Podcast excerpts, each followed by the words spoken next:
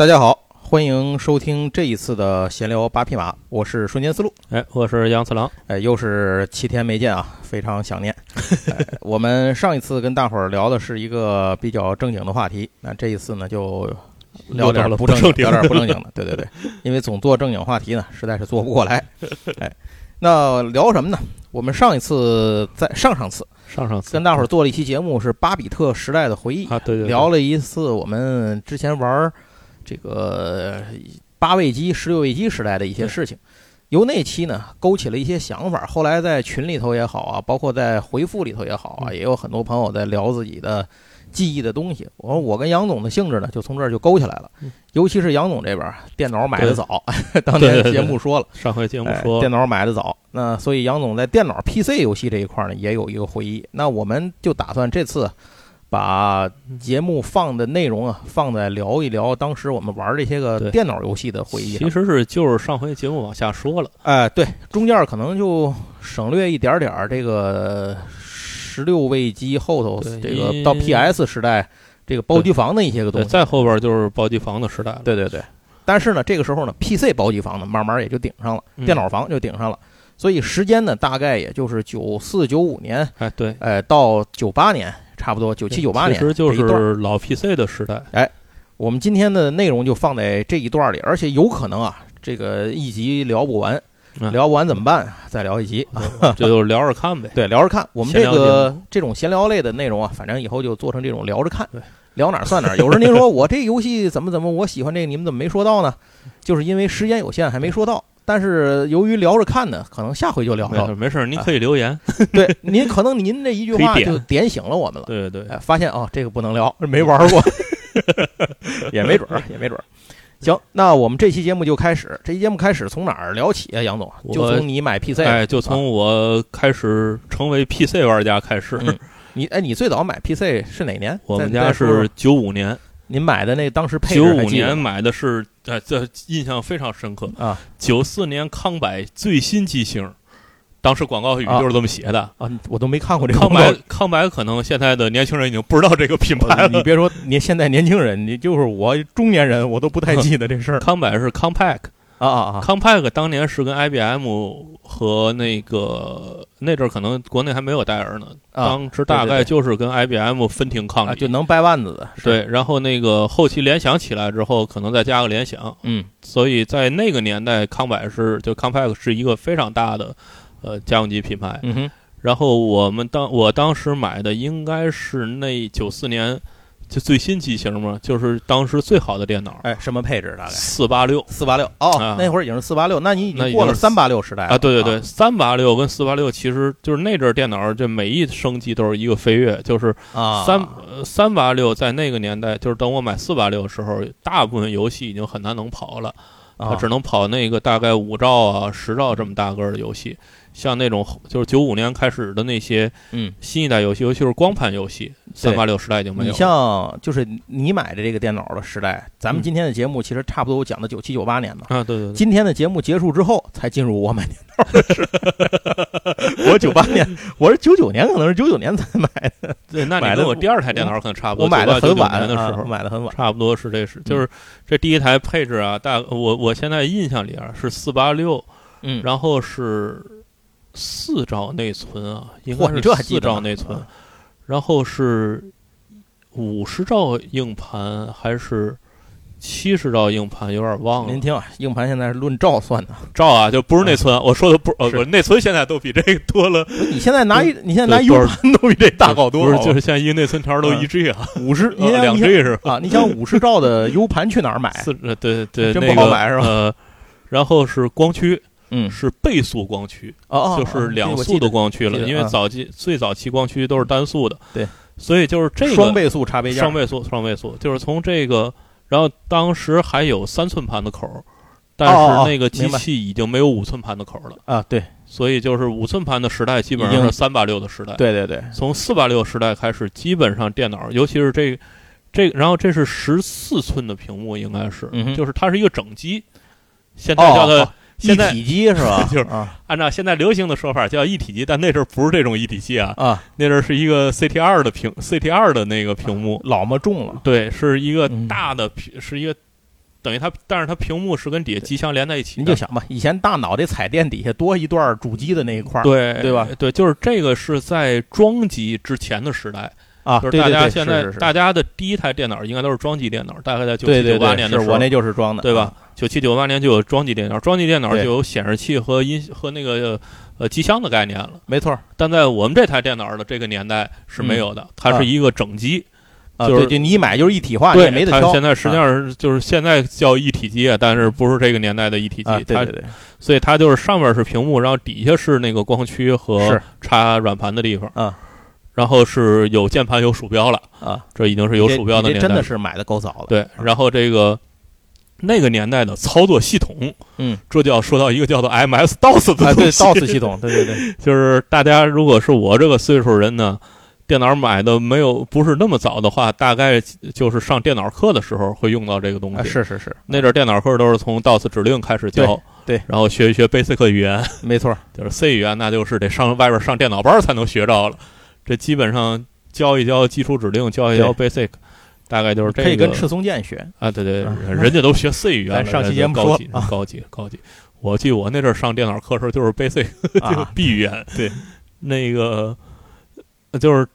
DOS，然后但是它是有 Windows 的，嗯，是 Windows 三点二啊，这个是好古老。Windows 三点一和 Windows 三点二是在 Windows 九五出来之前的一个操作系统，对，是视窗的第二代操作系统。是，就是大家别看是三点二，实际上 Windows 大概你们能见着的就是二点八个左右是最早的，嗯，然后基本上主流就是三点一和三点二，对，所以我那阵儿的 Windows 系统是三点二，嗯，但是主要的。就开始我玩这电脑，拿着这电脑之后，主要主要是用 DOS 系统。对对对，是这个就是各种 DOS 指令。主要就是游戏是 DOS 系统。对对对对对，就是这这电脑具体能干嘛呢？其实除了玩游戏也干不了嘛。干不 是能干，你也没用而已。对，嗯，这个为什么我们家这么早买电脑呢？我印象，因为那阵很小，这是我小学五年级的暑假，就马上要上六年级，是因为我们家搬家了。我们家就刚之前大家听我们节目，我怀念的时候都是我胡同的生涯啊。胡那个我从我们的胡同搬出来了，我在那胡同里住了十年，就是大概我一岁的时候住进胡同，胡同大串子啊，对对对，胡同当了十年的胡同串子。那你们是不是胡同拆迁呢？不拆迁，到现在我昨天刚去过，我们胡同还在呢。你们哪儿的胡同还没拆？三德里。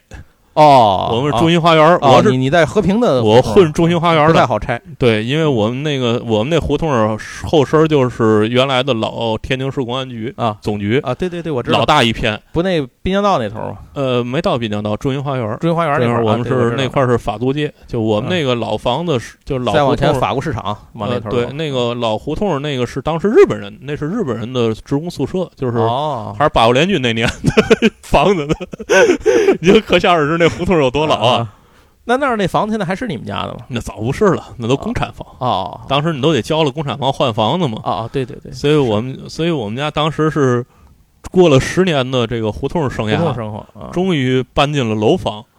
然后这个楼房呢，八楼。我们家不是胡同，我们家我就原来说过是那种。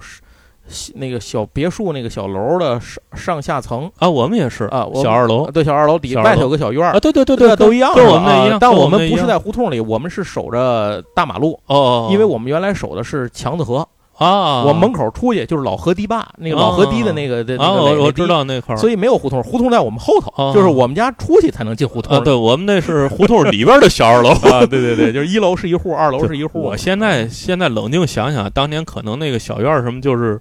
最开始是一个挺利索的，后来就四搭乱建嘛。对，就是就是就是各种的，因为住房非常紧张。就是我现在没有说当年盖小二楼的时候，然后那那些当年住小二楼那人把它弄成这样。因为我现在回忆我小时候，我那邻居家那大娘他们家就是那个楼啊，那个院子里边搭出来一间临时的房子，那是他们家那个。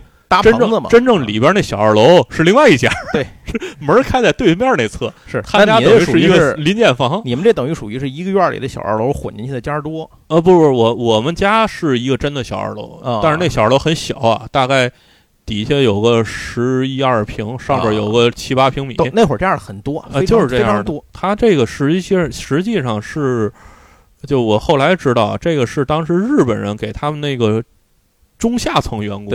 对。建的那个职工宿舍。你想那个，咱这有听听友朋友可能这个不知道见没见过，或者说来没来过天津，或者说您的所在地有没有这种？你像那个溥仪家静园，原来溥仪皇上住那静园，那会儿我们小时候那静园里不就是大杂院吗？啊，对，四大乱盖，而且它都不是搭到什么程度，那个静园里头，它那个公馆那个里头，每一个屋是一户。这个，然后在楼道里搭厨房，这说起来这就叫拆大和拆小。对对对，过去这一个偏一个单元就是两间屋子，是住两家人的，是。一个叫大屋那叫拆大，小屋那叫拆小。对，当然这我我们这我们那个我那胡同还不还真不是，这反正就行远远远了，说远了，就是说，因为我们过了十年呢，终于从胡同里搬到了楼房，嗯，虽然是个八楼，没有电梯。所以我这个那会儿有八楼，还挺高兴的呢。住楼顶上看得远。不不不不不不，那阵儿是觉得能住到楼房里，不错，那简直是生活质的飞跃。是我们当时也是这种。虽然是一个八楼吧，然后但是我们身体好。我记得我年轻时候还扛着五十斤的大米从一楼扛到八楼。扛得我幼小的心灵 受到了严重的创伤。那你们大电脑搬上去也够累的，老累了。但是，但反正就是可能是家里大人高兴啊，就是觉得快乐着，终于那个搬进搬搬家了，所以就是哎，可能就下决心，觉得给这玩意儿跟紧跟时代潮流。对对对，做个弄潮儿吧。虽然不知道干嘛，这要感谢我其中的一我的一位叔叔，就是我爸一同事，那个他玩电脑玩特别早。哦，所以可能是向我爸灌输了一些错误的思想，有指有指道的，对，有指错道，对，就是误以为这个东西好像能促进学习，还是对，结果导致你小小年纪就能玩天堂鸟。反正总之呢。这个我们九五年就买了电脑，嗯，因为当时的最新机，当时的最新机型，因为他说是九四年最新机型，那实际上是春节时候出的。啊，对，就九五版嘛，对，然后大概是我暑假时候买到的。啊，你这真真够快的啊，所以就是我的这个游戏回忆，所以就从这个年代开始，你还记得这电脑多少钱吗？一万，我操！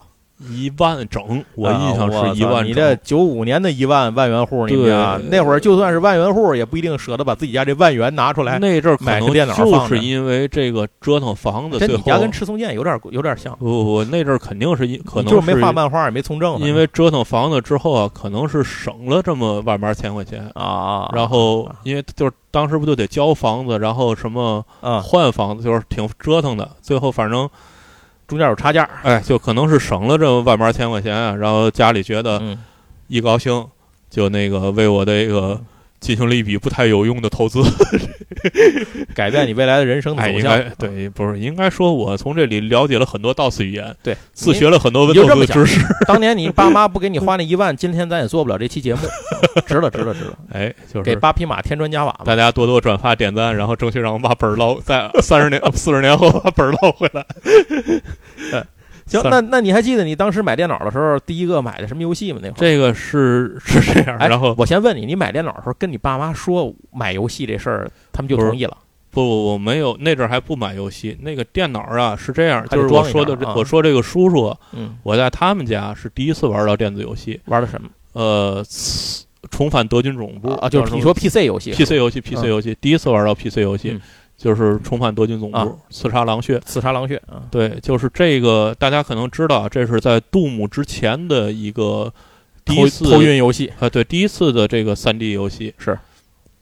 然后应该也是卡马克做的，我有点有点这我这我我有点，因为这个我没玩，我是从杜姆才开始玩玩到这类游戏的。然后这个游戏当时就是惊为天人，因为是。在这之前的我们的时代都是 FC 的时代。对，就 FC 是一个横版的这么一个游戏的，就是游戏模式。没错。到这个呢，重返德军呢，当然这在国外也是一个划时代的作品。是，它是一个虽然是个伪三 D 啊，但它是一个三 D 效果，但它已经足够让人头晕了。对，晕那重返德军不至于晕，重返德军就是只是那个才真晕，那个场景完全看不出来你在哪儿啊，就是，就是说看多了眼疼，对，走走就不知道自己在哪儿了。这个，当然因为我水平很菜，所以那个。第一关我老熟了，也是把哪间屋都记住，然后最后遇到关底过不去那种。就但是这个游戏就对我幼小心灵造成了很大的震撼。嗯，然后可能也是因为这个影响，就是觉得好像这电脑，哎，这孩子好像挺喜欢。嗯，总之是应该培养他刺杀希特勒。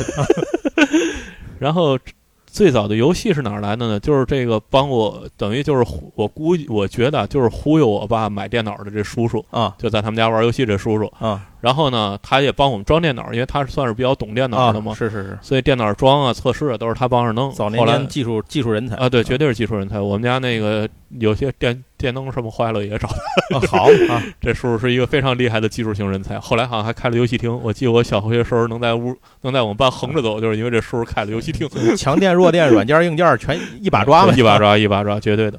然后这个叔叔后来，这位叔叔我们家不买电脑的嘛，他就给了我一张光盘。嗯啊，嚯！这张光盘里边有好多游戏啊，那个是多合一的是吗？多合一，而且有《仙剑奇侠传》啊，九五版啊。大家现在这个稍微年轻一点朋友认为的《仙剑奇侠传》其实是九八版，就是你看那脸长得比较像是那个真人的那个版本，是是人脸啊，那个叫九八柔情版。对对，我说的是史前的《仙剑》，对，还有柔情版啊，对。对对，那个说我都忘了这个，那个是为了 Windows 重置的，就是当时因为已经出了 Win 九八了，所以它九八年又重置了一版叫九八柔情版。对，很多人我后来发现大家玩的最早的是这一版，对，它之前那是个马赛克版，对，之前那一版呢叫做九是九五仙剑，是个 DOS 版，应该叫像素粒儿版吧，是是个 DOS 版的仙剑，然后它那里边有仙剑，有大风，大风三代啊，三代啊。大风还有大风二，大风还不是三，大风二好像是。啊，大风三呢？还我因为我不记得哪年了。对，大风三可能是呃，也差不多九五九六的样子。对，也是刚出。然后是那应该是个大风二。嗯。然后其他还有什么游戏？我真是不记得，因为我那阵儿主要拿那张盘玩的就是《仙剑奇侠传》啊，是这一个够你玩的了。对。然后呢，而且呀，当时不知道这个游戏啊得装在电脑的硬盘里才能存档。就是哦，你就有点我当年玩 SSC 的那意思。这个，所以我拿光盘，它是个光盘嘛，啊，所以我拿这个光盘啊玩了好长时间的《仙剑》，啊，就是你中间不能停是吧？对，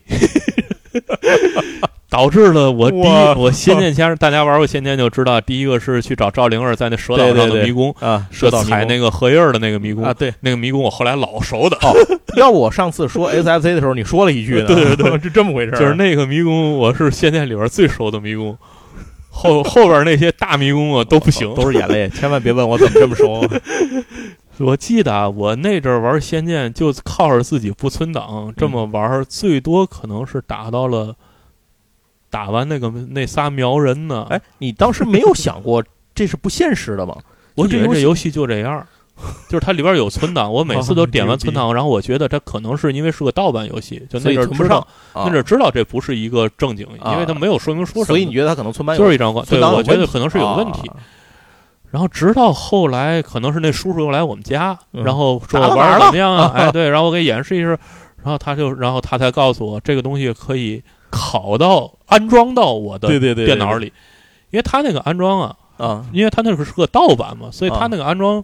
也是一个很怪的安装，就是你直接在光盘上也能玩。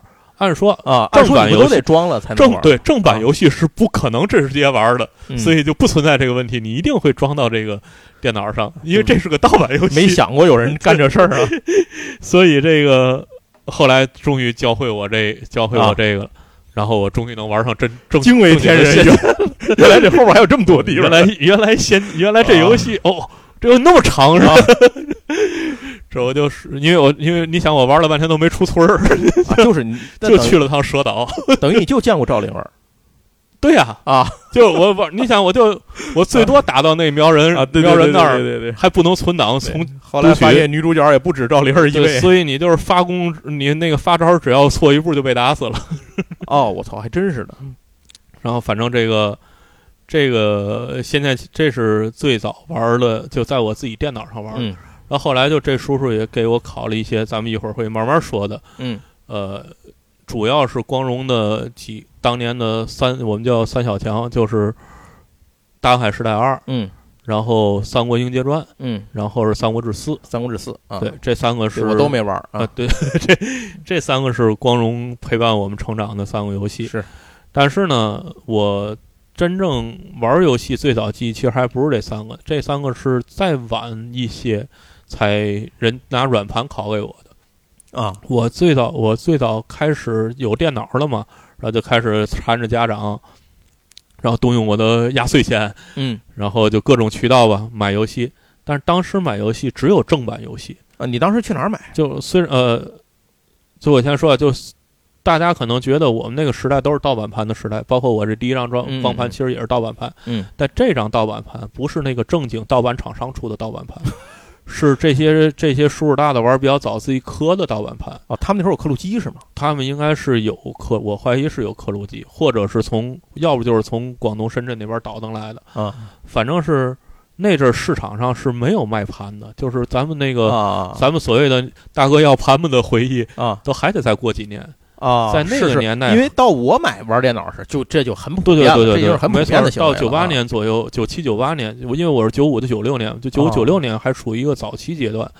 在九五九六年的时候，盗版盘是一个非常少的东西，大家传播游戏主要是靠拷盘，但不是光盘，是三寸的磁盘，所以这就注定游戏不能大。嗯，这个比起 FC 和十六位时代已经是划时代的飞跃了，但是比起。后期的光盘游戏来说，大家知道啊，光盘是七百兆，所以这个还是有很大距离的。然后，所以我在我那个刚有电脑的那那一年多，主要是买光盘游戏，是正版的光盘游戏啊。我就说你去哪儿买的？这个就要说到是，我想想，叫不是儿童，就是那个不是联邦，不是不是和平路那个邮局对面儿有一家卖软件的。哦，操，这不知道。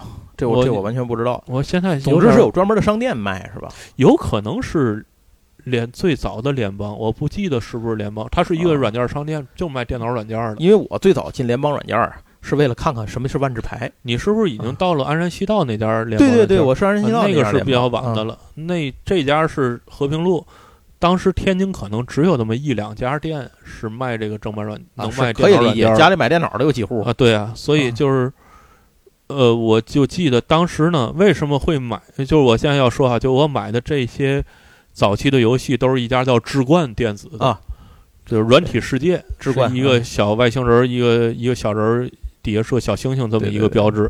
就智冠啊，大宇啊，就知道智知道智冠的，就知道大宇的人很多，因为大宇，因为《仙剑奇侠传》对，包括后边要说的那个传播广轩辕剑，嗯。都是一个长青的，他是对对，你想从九五年《仙剑》都出到七代还是八代？IP 是常青树，一直到现在还在挖这个吃这个老黄历，还出卡牌呢。你看，就是所以大家知道大禹很正常，嗯，但是知道志冠的那一定是跟我一代的人。对，哎，你看我我虽然说没那个什么，那那会儿没电脑没玩，我玩的时候也是在电脑房玩，我基本也不玩这些，嗯，但是我志冠这个名字还是如雷贯耳，因为志冠是早年间做正版游戏的，对，而且是他是台湾的一家公司，他做引进版的。啊，然后他自己也开发也出这个游戏，他我不知道是他代理还是他开发的，就出了很多游戏。然后，所以我最早买的软件为什么都是直观的呢？因为它便宜，多少钱？四十九、五十九、六十九。我操！我九五年，九五年啊，这已经是您管这叫便宜啊？这已经是最便宜的游戏软件。你是个拆迁户。就是当时的软件价格是什么？就是那种学习的或者编程的软件啊。动辄三四百，就是大概是这么一个价位的价位，所以这个当时比方说，呃，一年一年的那个压岁钱，嗯，可能有个二百块钱，嗯，或者甚至二百多一点啊，就是各各方亲戚给的凑在一块儿，所以压岁钱加上骗家长呢。能买这这大概就能买个三四个游戏，是是两三个游戏，大概就是这么一个。还是你这好？我小时候每年压岁钱，因为我们天津亲戚太少，嗯，所以压岁钱很少。哎，我们亲戚也不都用来买玩具了。我们亲戚也不多，所以小时候我们很努力的想去串亲戚，就是一到过年这一定得想法，咱家还有钱吗？这咱多赚赚去。然后反正呢，就是那阵儿的。而且那阵儿说说真的，就是买了电脑嘛，嗯，那个家长实际上也，而且我小学时候学习还不错，嗯，就我学习是从买了电脑之后才变得不好的，就是我我我的小学时候学习确实还可以，所以这个家长也不太也不太那个担心我这一块儿，嗯，所以我那阵儿早年间还是买了一些游戏，然后，所以这个我这个 PC 回忆啊，基本就是从这志冠开始，哎，那你买的是什么呢？我第一个游戏我印象特别深是《笑傲江湖》，哦，志冠呀出了好多武侠题材游戏，对对对，我估计啊是因为这个题材在港澳台卖的都很好，啊，对，有道理。港澳台加上大陆啊，这个应该卖的都很华语圈嘛，华语圈，因为它这个非常，应该是非知名度非常高，而且这个 IP 太有号召力了。嗯。然后志冠这些开发的游戏啊，就是按现在来说，应该算匪夷所思。对，我可以给大家介绍一下，我们《金庸群侠传》是不是志冠？是是是，那都是那都得在《那金庸群侠传》是九六年了。对，但是这是我真正玩的第一个志冠游戏。对对，那《金庸群侠传》太好玩了。是是是，我给你讲这个，讲为什么要讲这个《笑傲江湖》，是要讲讲史前时代不好玩的志冠是什么样的。你们要听这没这没劲是吗？哎呀，这这游戏啊。我到现在能背下来它的片头啊，它片头是个动画啊。你想啊，在那个年代，在我们只见过 FC 的年代，它能有一段片头动画，而且有配音啊。就是哪怕我已经见过《仙剑奇侠传》了，嗯，但是《仙剑奇侠传》只有音乐啊，然后只有非常简单的动画。嗯，这个《笑傲江湖》是配了全屏的动画啊，而且是有配音的。嗯，这个极大的震撼了我幼小的心灵啊。然后最一开始就是你的心灵经常被震撼，对对对对对，就是那个震荡波呀，就是刘正风和那个曲阳啊，不是是被追杀嘛啊，然后跟莫大先生对剑啊，就是贵派刘正风私通魔教，莫大先生，你看应该如何处置？然后就莫大抽剑的动作啊，这跟电影一样啊，然后说该杀。然后就看两边开始演啊，就是我实际上当时在那个商店里，可能就看了这个片头，然后以为这游戏就是都都这水平，就这样了。哎呦，牛了逼了！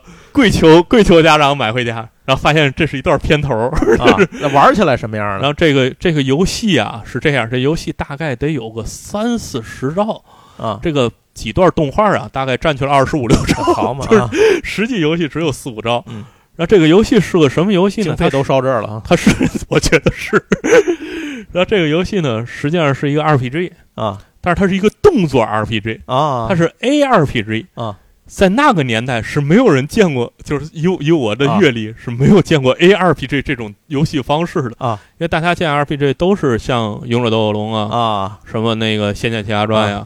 这种你走格啊，对，呃，对对，那元龙骑士团那是战旗啊，对对对，RPG 就是都是实际上就是《仙剑奇侠传》风那个轩辕剑这种，就是你碰着敌人，然后进入一个回合制的战斗画面，这个是踩地雷然后进去啊，这个是划时代的，我觉得啊，这比《暗黑破坏神》可早多了啊，即时的 ARPG 啊，那听着其实还可以啊，它所有的东西都是 RPG 元素，就是你要翻箱倒柜儿，然后你要跟对话推进剧情啊。装备，然后你走来走，呃，有装备，有升级，走来走去啊，然后学新的剑招，他不是独孤九剑吗？啊，对对对对，学武学武，对你主角主角就是令狐冲啊，令狐冲会学独孤九剑，嗯，但是独孤九剑简化了，因为说那个独孤九剑应该九式嘛，啊，对对对，然后那个令狐那个遇到剑士独孤求，哎对对，独孤求败告诉你是其中四式已经失传了，嘿。因为放招是摁一二三四五这五个那个数字键，超过这数字键了是吧？对，因为那个如果你你想啊，你这手一边操纵这个走来走去啊，一边再放招，你那如果是九的话，你够不着，摁不着，的不着啊。所以这个游戏非常贴心的，只设计了五个剑招，学全了是五个。然后平常呢就是摁空格会小滑了。冯强说：“你放屁！” 最简单的这个这滑了剑啊。滑了剑呢？未来你当了衡山派掌门之后，还能学着那个往前戳啊，就是他华山剑法，就是明白，就是在横横着滑了，然后横闪剑法就是竖着滑了，就是特别简单的一个基础动作，代表了一一路招式，一个派系。然后独孤九剑就是放招，放招呢，它有像它那个前面几招有是蹦起来，嗯，砸到人家脑袋上，嗯，或者窜出去啊，或者它最大的那第五招我忘了叫什么式了，就是放一个范围攻击，嗯，面杀。大家听着这游戏非常美妙，对我听着不错呀。对，但是它是一个即时的啊！我再次强调，什么叫即时的啊？那有什么问题？就是你跟人聊完天之后，立刻就开打了啊！那你就准备着呗。对，然后那个你的血淬到呀，就是他两枪两刀就能把你砍死啊！就这个游戏玩没法玩，就 是啊，以我幼小的心灵，这个游戏是玩不了的。就是我这个游戏第一个场景，你需要对的敌人是两个强盗，应该是啊。就是纯的小小兵那种啊，你大概得用上身上所有的药，然后死那么三十回，可能能把这俩人打死，这么费劲是吧？巨难。然后刚才不说吗？你学的独孤九剑，第一个招式就是蹦起来砸到人脑袋上，你得算好距离，然后蹦起来正好砸到他脑袋上，才能给他一一一个比较大的伤害。然后这一招下去，你的那个内力基本就耗没了。哦，它有内力限制，有内力限制，就是相当于用蓝嘛。啊啊，对，MP 哈，对。然后所以这个游戏啊，就基本就玩不下去啊。我这个游戏，我应该是废寝忘食了一个月。可能打到第三个场景 就是已经是极限了。第三场景剧情到哪儿了？好像是我带着夷林，然后被一堆强盗包围，还没出现过反面的主角呢。这有头有脸的人还没露过脸，没没没有带名字的，被一堆 出现了一堆强盗，然后我就我就惊了。我前面打俩强盗，用了我可能死了三十多次才试出来怎么把这俩强盗打死。然后这边所谓一堆强盗十几个强盗，最后放弃了，然后我就用了各种方式，嗯。也打不过去，然后这个游戏直到大概五三四年后吧，就九七九八年那阵儿，嗯，呃，我们同学都会修改修改游戏了，啊，对对对，把我改成了无敌，有修改器啊，用修改器把我改成无敌，嗯，写锁死了，我就这么玩儿。这个最后那一个场景好像是打左冷禅。华山论剑啊，因为这游戏据说未来本来还计划要出第二部啊，所以第一部只打只到打左冷禅啊。你知道打左冷禅多难打啊？我是我已经是无敌了，知道吗？跟他打了得有二十分钟。你说这这是人玩的游这游戏，我就不相信这个开发游戏的人能通能通关。所以这游戏没出第二部。笑江湖很正确，很正确。这第一部就到此为止了。嗯，所以说了这么多，这部游戏回忆因为给我印象太深了。嗯。从一开始基本就扼杀了我那个兴趣，就是我这个持之以恒玩游戏的兴趣就已经被就已经被扼杀掉了。嗯，然后呢，这个但是后边我还是买了一些志冠的呃志冠的游戏，就还不死，贼心不死啊！对对对对对，毕竟也没有什么太多的选择，是吧？对对，而且他那些个名字放在那儿，你也感觉还挺诱人的。就是因为那阵确实也没有选，对，就是当时那个软件软件行里边能买得起的游戏都是志冠的。啊，因为志冠，我觉得当时是一个低价倾销的策略。当然，大家现在觉得这价以当时来说不算低啊。但如果大家看看当时其他那些游戏卖多少钱，你就知道算低了啊。呃，我举个例子，都是 C and C。嗯，我当时买到 C and C 的时候，C and C 也是正版啊。大家要知道，《命令与征服》嗯，就也是 DOS 版的《命令与征服》。《命令与征服》是卖两百四十九。我去。就是我那一年，我当年的所有压岁钱都买了一个游戏。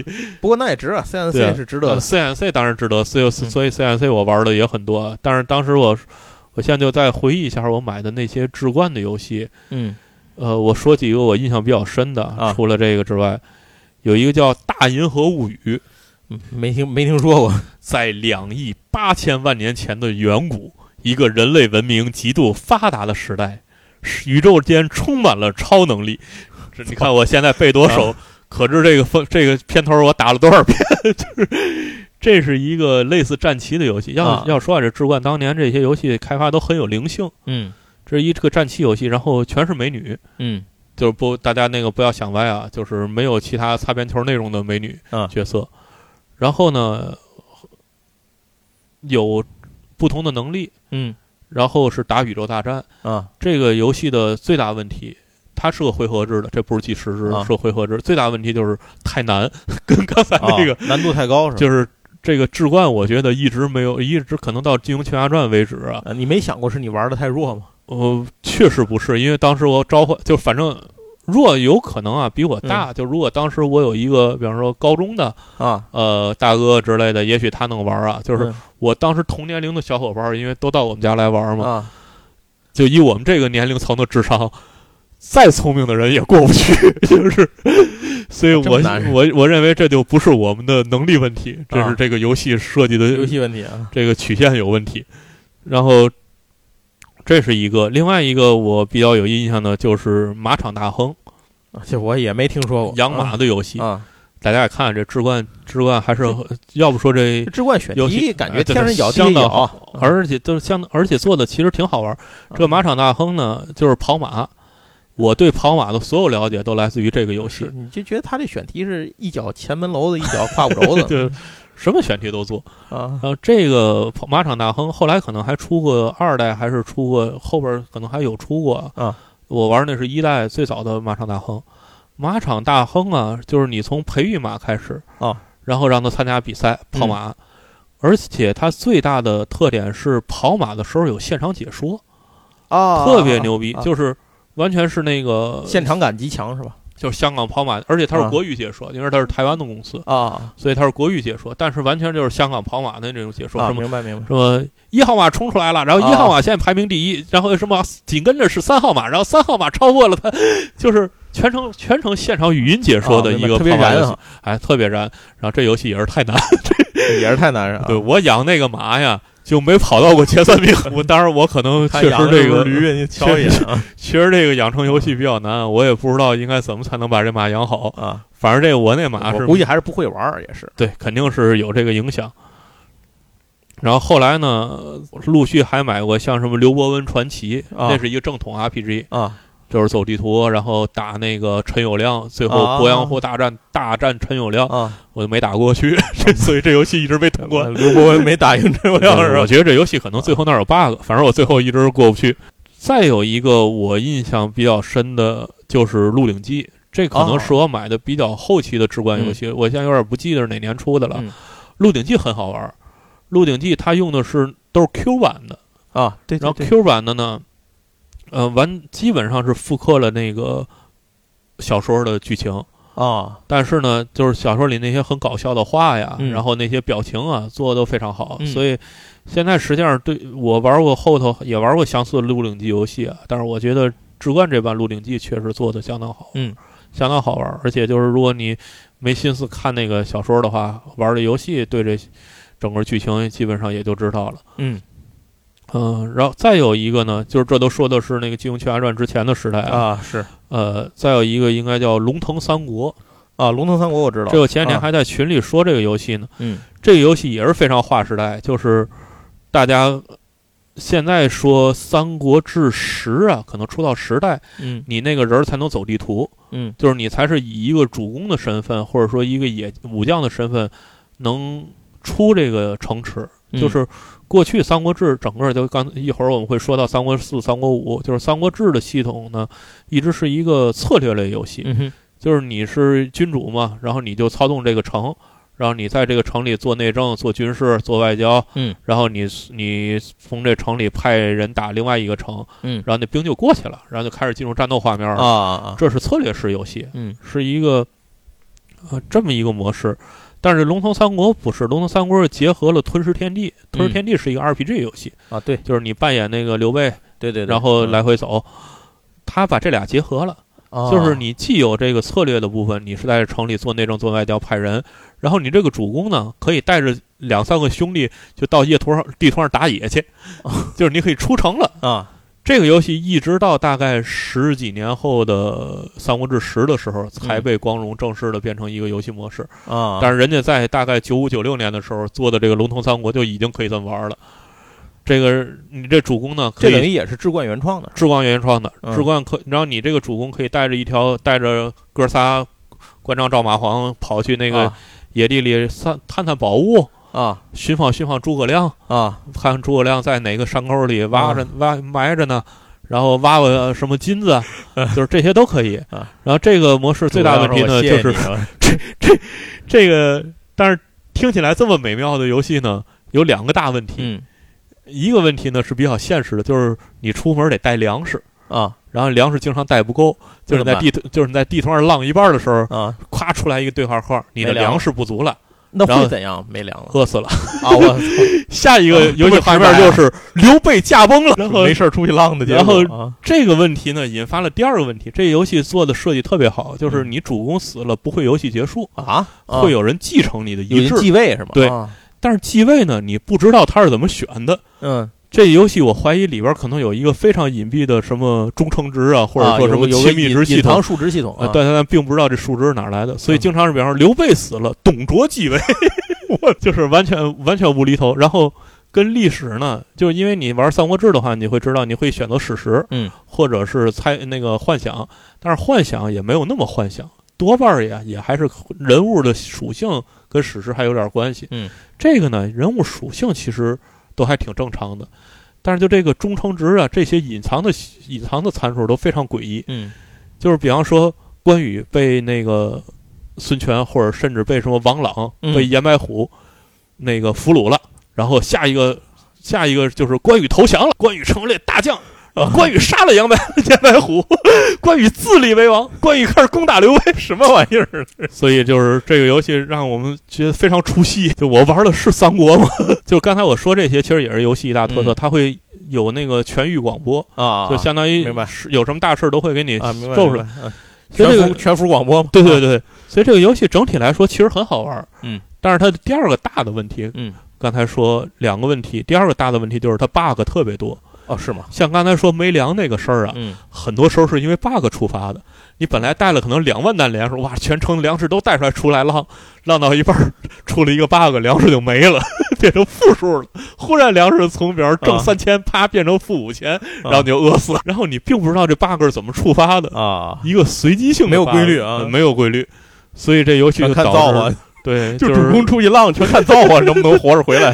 所以就因为因为。现在现在你出 bug 修一下，什么玩意儿补丁就行了。那个年代的 bug 要是靠出资料片这种东西，对对对，才能修，因为你没有网络嘛，你不可能在线给你补，你得物理方式修补 bug。对，然后这个游戏大家听到现在就知道，它不可能出资料片，所以这个游戏的 bug 是没有办法修的。啊，聊到这儿呢，大概就是志冠早期的，呃，玩的我玩的印象比较深的一些游戏。嗯哼。然后那个时代呢，志冠还代理过游戏啊，这个有什么代理游戏其实很多啊。我说一个印象最深的，嗯，魔法门之英雄无敌啊啊，这这就到了我的技术领域了。但是我是真的玩，但是大家听玩过的魔法门英雄无敌应该是三代，对，我说的是一代的魔法门英雄无敌。那这个还没有到我的领域。那天我我记得三代当时是哪个是电子软件哪还专门出了一个魔法门英雄宝英雄无敌宝典，对。啊，我还买过那那天我还翻出来看了看。三代是一个集大成的，就是三代其实非常好，一直到今天还可以还很好玩啊。一代是奠定了魔法门英雄无敌的基础，基础啊，就是你现在玩的英雄英雄无敌所有的这个嗯基础走地图啊、种族啊、买兵啊、打仗的模式啊，全是一代啊。所以这个英雄无敌当时我确实是还玩过一阵儿。嗯哼，这个一代一代的英雄无敌，这也是志冠出的。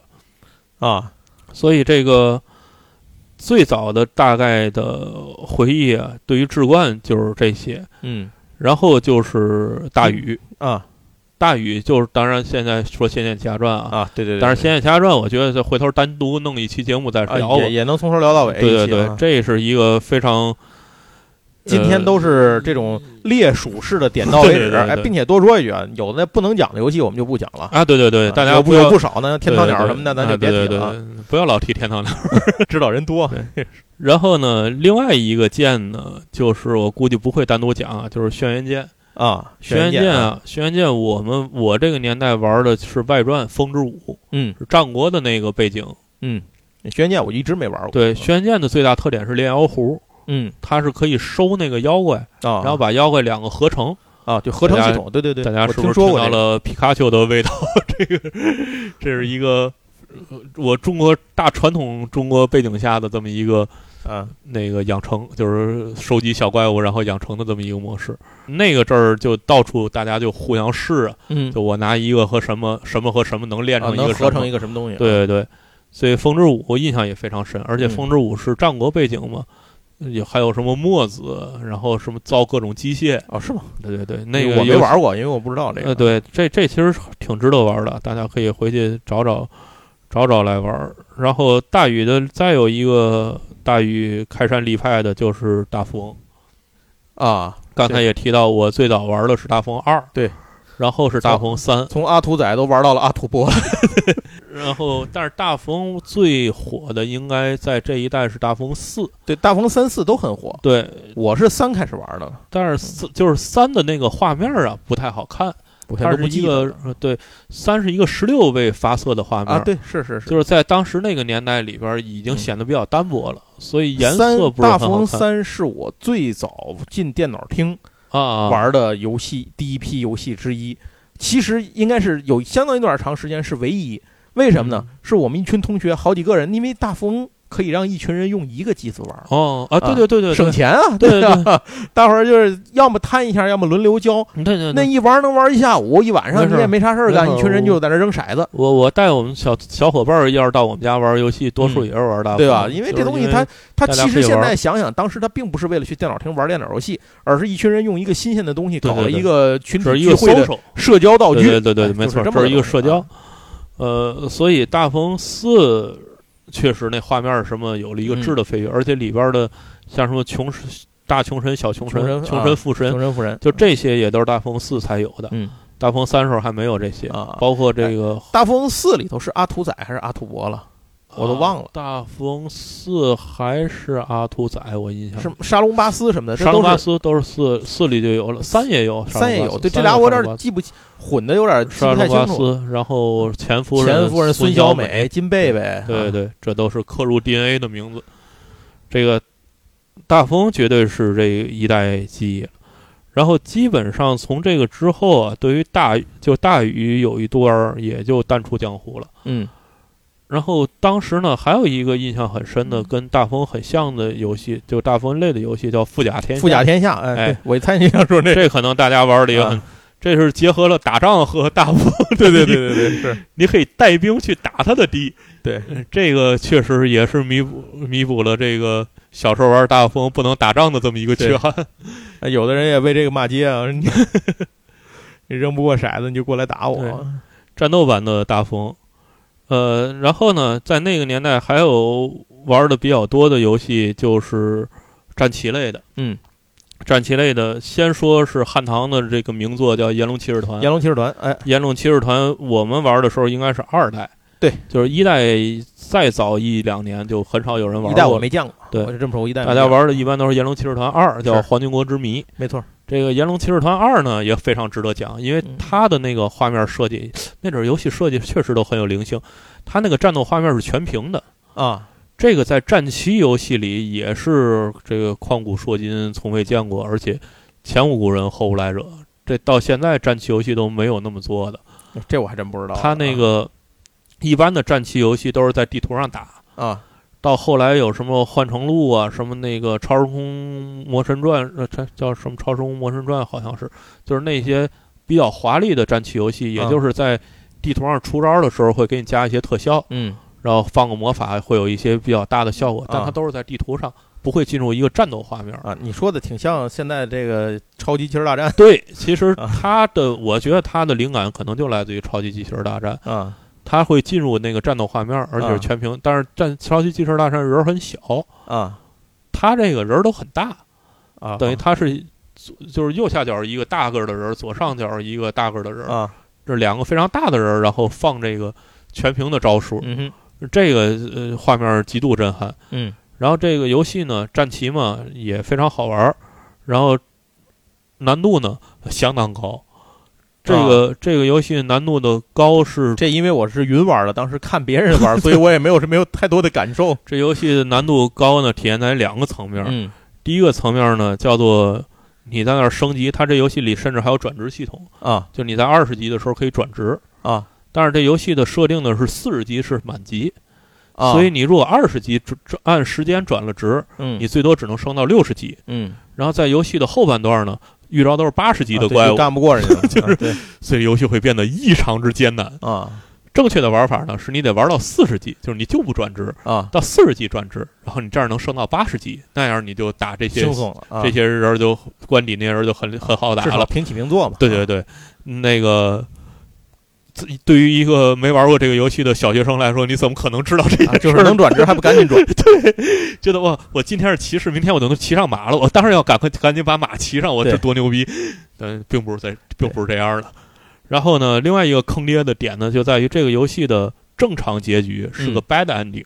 哦，是吗？就是如果你按部就班打到最后，还真的不记得这游戏你按部就班打到最后一关，它叫黄金国之谜，你见不着黄金国。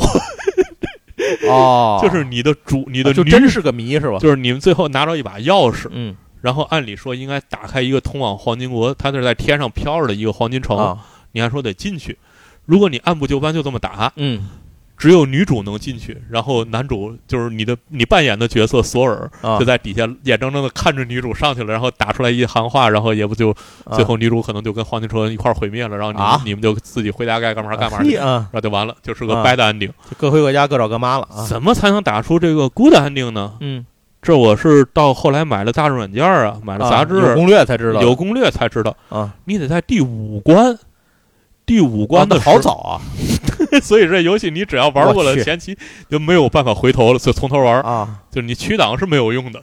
啊，你得在第五关啊。我记得是当时是有两个那个就什么半兽人还是爆头人之类的啊，从这地图上跑，就是他可能护送一个什么人啊要走要跑走，嗯，你得拦住他们，然后从他身上抢了一个没有用的特殊道具啊。你带着这个道具，这是第一个条件啊，然后后边还有若干这种隐藏条件，这是一个系列的任系列任务，系列大概要有拿到四到五个这个隐藏道具，就没啥用，你才能最后达到这。而且这些道具的获取方式是不可能看上你自己玩游戏知道的，就是什么，就是说算你运气好，你顶多碰上个一个两个的是吧？就是你像就我刚才说这第五关那俩人，那俩人离你非常远。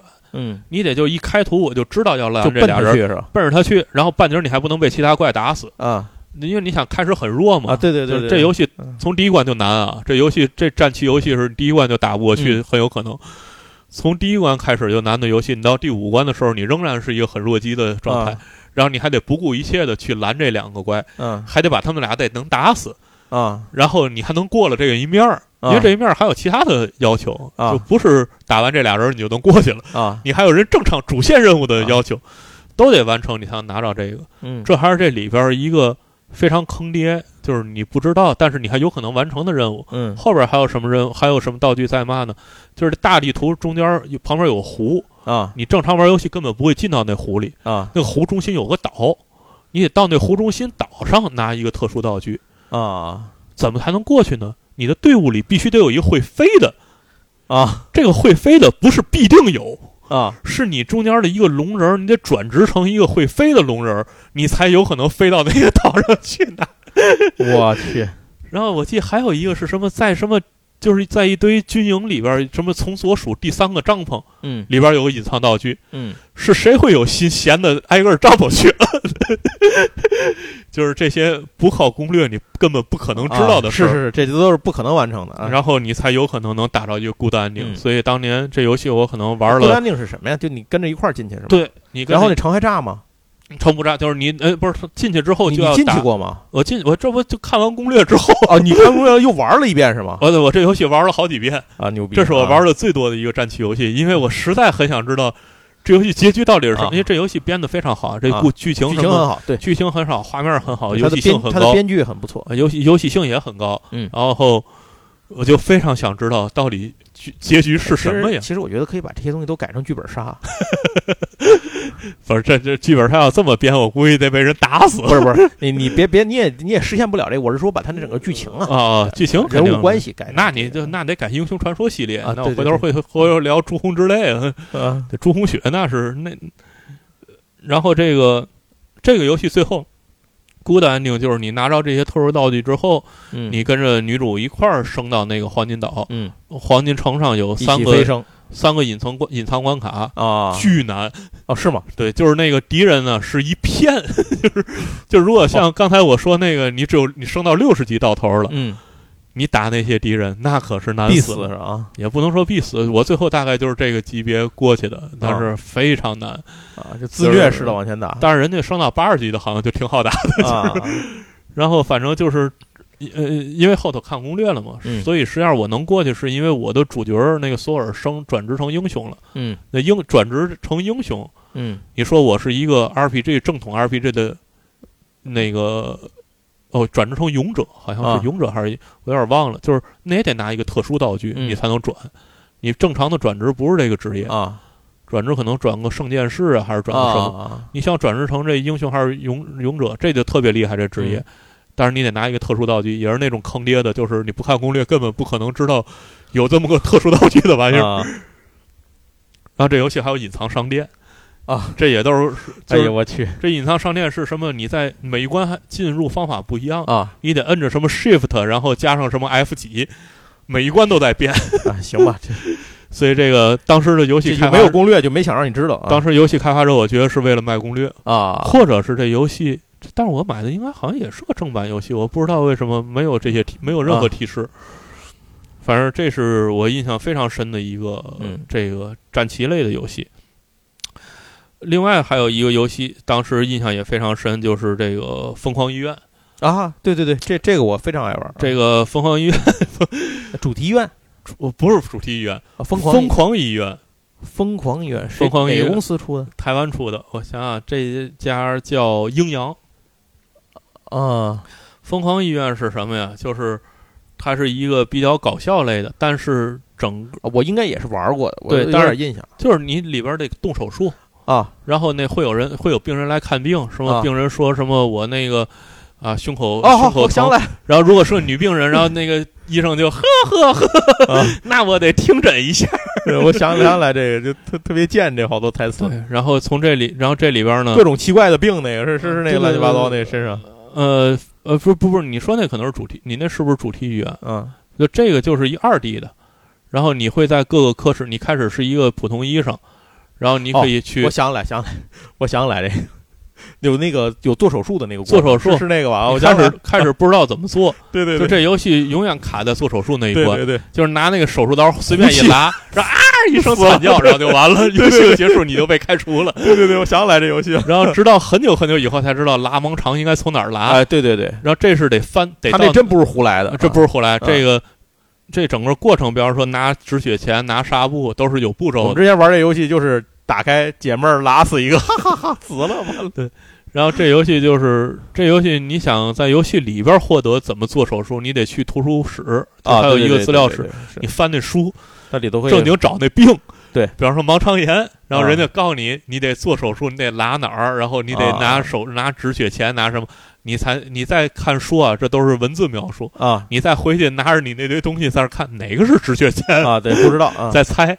然后这游戏呢，但是这游戏还有就是后边我摸索出来的玩法，像可以给院长送礼啊。你会发现啊，这游戏其实你可以不动不去坐诊啊。就是你可以跟好友们打麻将，嗯，然后帮那个好像帮同事 cover 什么第三者之类的问题。啊，是不是我都不知道什么你赚了钱，什么骗了钱，然后拿着那个钱去买一份什么劳力士手表，然后送给院长啊，然后你就得到升职了，就是这这一个非常讽刺那个 台湾当时的医院的黑暗现实的一个，然后这是也是当时印象非常深的游戏，然后。还有印象比较深的就是一个格斗游戏，熊猫的，叫《武将争霸》，没玩过。《武将争霸二》这大概也是九五年的游戏。嗯，这是三国人物的对打啊，就是因为我们当时玩的那个对战都是什么街霸呀，啊对，什么那个 COF 呀。嗯，所以能玩到一个你熟悉的这三国人物，因为平常玩三国志没没见过。你说对大型里的三国志，那不是都是横版多过关吗？对对，这个是三国志里人物对对战啊，相当于街霸一样啊。你可以选什么关张赵马黄啊，然后还有发招就发波什么的啊，都是中文配音啊，是什么横扫千军。流星赶月，都是这些这些中文配音的。而且这游戏不大，这游戏可能是十几呃十来张盘就能考下。所以我们当时还曾经拿软盘考完之后带到学校的电脑室里去，然后上半这一节课四十五分钟，前面二十多分钟是在考这个游戏，然后后边能玩个二十分钟，然后下一节电脑课就被覆盖了，然后就是，所以对这个游戏印象也非常深。然后这些呢，大概就是那个时代，那个时代这些所谓的国产游戏，就是这个台湾开发的这些游戏。呃，在那个时代，同时呢，就是刚才说的光荣的这三个游戏。啊，对对对，这这大航海什么的。对日日系游戏，日系游戏呢，呃，最开始最印象最深的肯定就是大航海。嗯，大航海二，大航海二是到现在我都觉得大家应该可以回去玩，因为大航海二。可能只有五兆，嗯，非常小的一个游戏，但是里边的内涵极其丰富。嗯，这个我们对于地球的世界的了解，地理全球地理啊，对对，和和当时的大航海历史都基本来自于整个的全球地理就来自于大航海时代啊，对，然后尤尤其是各个港口，没错，各个港口，然后世界地图哪个国家在哪儿，对，这些事儿都是来自于大航海时代二。而且《大海时代二》这六个主角，每个主角路线都不一样啊，是侧重点不一样。因为我最开始就我一直玩的比较多的就是阿兰，做生意的，所以这个伊斯坦布尔的毛毯和雅典的艺术品 这一条经典航金黄金航线，是我跑的最多的一条航线。然后这个像其他那个法莱尔就是主线剧情嘛，啊，然后还有什么地理那个呃有专门研究地理那叫吗？对对对，有点忘了。然后那个我不记得名字了。红发是海盗，红发海盗就是，呃，每个人的侧重点都不一样，所以这游戏的丰富度其实非常高，而且它以非常简单的画面和这个单纯的这个呃音乐也好，然后这个呃图像也好，配合了一个非常丰富的游戏玩法和深度的呃游戏内涵。嗯，然后呢，第二个就是刚才说的《三国英杰传》，也是我们经常玩的这个。光荣类光荣的游戏，它是一个战棋游戏，就是三国的那些经典战役，火方从火什么火烧博望坡开始，嗯，的一个纯战棋的。呃，这个游戏后边还出过可能大家玩的更多的叫《孔明传》啊和《曹操传》，它一共出过三部，都是这个一它是一个系列的是吧？一个系列，这仨其实是一个系列，但是年头不一样。那会儿这么想想，那会儿以三国为题材的游戏作品真是多呀啊！对，我各种表现形式。我们我们了解三国从光荣开始，嗯，然后。最后就是压轴的，就是《三国志四》啊，《三国志》三代其实我也玩过，我曾经在那个又是另外一个，我把单位还是哪儿啊？就是公家的电脑，某个公家电脑上我见过《三国志三》，但是谁装的啊？对，我估计是当时 当时的年轻人装的。那但是那《三国志三》很难玩，它那个整个的指令输入啊都是什么一二三啊。然后按钮，然后画面也都是那个八位色的那种啊，看着跟一个软件似的啊，就非常不好玩。但是《三国志四》绝对是一个里程碑式的飞跃啊，无论是从画面还是从游戏性上，都是开辟了后来三国的这么一个基础。所以，《三国志四》是我们那阵玩的最多的一个游戏。然后，《三国志四》基本上奠定了我们对于三国的整体了解啊，就是所有三国里。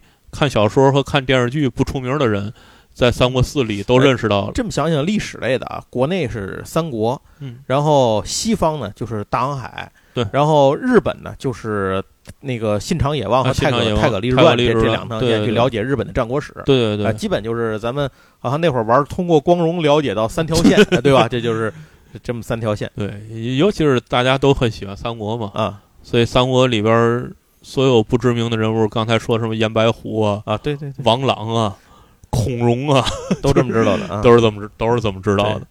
然后三光荣的三国应该是从四开始就是打下的底子，一直到现在还在出啊，经久不衰。对，呃，所以哎，今儿时间可能差不多了，这期差不多了。对，这个。有什么话，咱们继续留到下期，咱下期再说吧。您也能听出来，我们还远远没有说完。对，因为就是这个年代游戏还没聊外国，就是西洋的游戏。西洋对，还差不少了。这现在基本都是东洋的游戏。而且咱自己的，你像刚才什么这个《金庸群侠传》什么的，就是提了一句，对，一直还没提到，没太细往下说。《金庸群侠传》是九六年嘛？啊，现在说的就是九五到九六这一。金庸群侠传不也直观的吗？对，嗯。就是从《金庸群侠传》之后，基本就没太玩过志冠游戏了。对，志冠，我对志冠的认识就等同于《金庸群侠传》。对，所以下期我们从《金庸群侠传》开始聊。好，那非常感谢您收听我们这一期的闲聊八匹马。那下一次什么时候聊呢？咱有缘再见。谢谢大家的收听，拜拜，拜拜。